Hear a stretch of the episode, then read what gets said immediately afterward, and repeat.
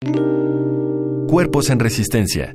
Día Internacional de la Danza 2018.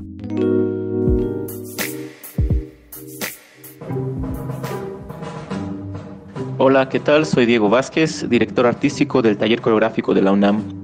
El taller coreográfico de la UNAM se encuentra en un momento de transición muy interesante porque estamos ahondando en las obras emblemáticas de la maestra Gloria Contreras como Danza para Mujeres, Consagración de la Primavera, Guapango, El Mercado, Sinfonía India y muchas más.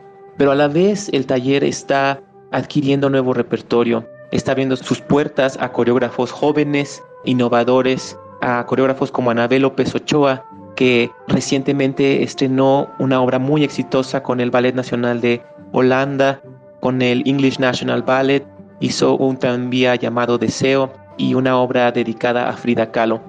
Y coreógrafos de esta talla son los que pronto van a crear obra para el taller coreográfico de la UNAM, lo cual me entusiasma muchísimo.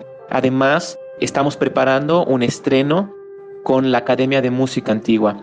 Un servidor va a crear una obra llamada Propicia Sidera con música de Purcell, de Boyce y de Vivaldi y se estrenará dentro del Festival Impulso el 26 y 27 de agosto en la Sala Miguel Covarrubias.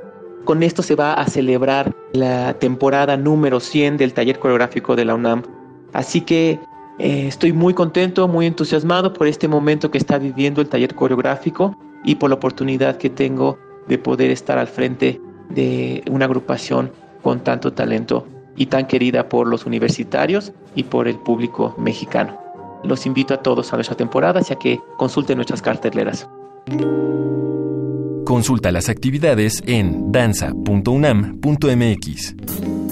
Radio UNAM, Experiencia Sonora.